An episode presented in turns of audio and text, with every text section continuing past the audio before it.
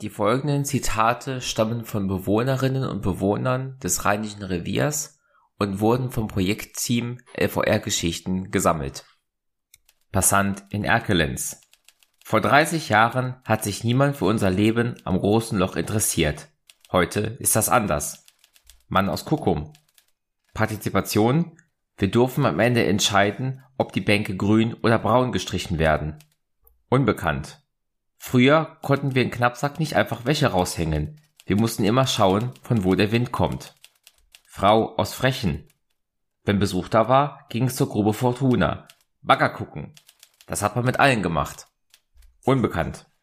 Ich finde das schlimm mit den Umsiedlungsorten. Dann ist einfach alles weg.